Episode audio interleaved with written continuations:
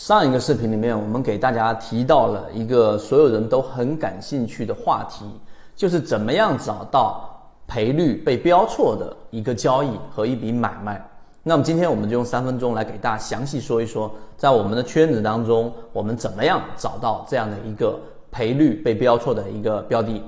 首先，第一个，我们简单给大家回顾一下，就到底。什么样的交易才是值得去下重注或者下注的呢？这个在众多的投资界里面的大佬里面，包括查理芒格的演讲当中，都连续性的都被提到过。这个也可以把称之为第一性原理，那就是一笔你去啊下赌注，对吧？赌马，那你的胜算是二分之一，或者呢一笔交易你的胜算是二分之一，但是它的赔率却是一赔三。你要找的就是这样的一笔买卖。那好，我们来看一看到底怎么样去寻找，以及我们圈子里面的一些经验。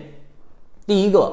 我们说过多元模型，在多元模型的世界当中，你如果想要找到我们说这个赔率被标错的，你一定要是去做一些条件上的筛选。那这里面有一个非常核心的原则，什么原则呢？就是很难去做胜算的计算，对吧？到底怎么样去算我买这个标的的胜算呢？又没有公式，又没有什么标准答案。所以我们的结论第一点就出来了，就是所谓的绝对的胜算啊是没有办法计算出来的，也没有答案的，没有绝对的胜算。但是我们可以从中找到相对的一个胜算，也就相对的一个胜率。这个话题呢，其实往深处去伸展，你会发现这就是我们的交易模式。举个简单的例子，我们每一次的这个左脑护城河的研报啊，然后呢，上一次是二十份，这一次我们会控制在十份左右，都是在给大家讲方法。那你认真去研读之后，发现我们为什么筛选出了益丰药房、华兰生物等等这一种连续翻了翻了两三倍的标的？那我们做的就是横向的去比较，到底它的胜算是多少？那我举个例子。啊，一个标的，如果说在上涨过程当中，然后它的散户数量每一个一季度、二季度、三季度分别增加了百分之十、百分之二十、百分之三十，那意味着什么呢？意味着这个过程当中，它可能增加了百分之六十的散户，也就是原来里面有一万个股东，然后一下子就变成了一万六千名股东；原来有十万个股东，一下子变成十六万个股东，那这就相当于蛋糕没有变大。它没有进行过配股的话，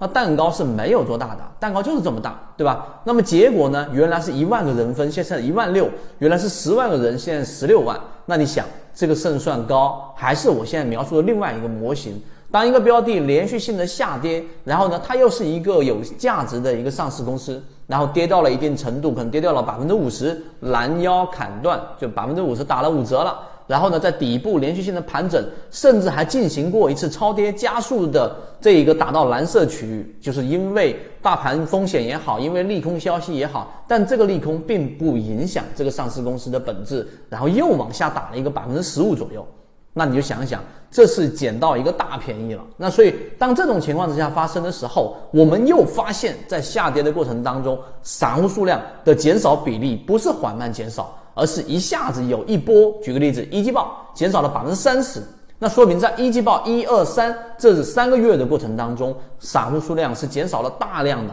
那么这个过程当中，筹码一定是聚集的，就蛋糕不变，分的人越来越少，是不是到我们手上的每一个人的蛋糕就越来越大了？这是我们的成功率的保证之一，保证之二，就当它打到了蓝色超跌区域的情况之下，很多时候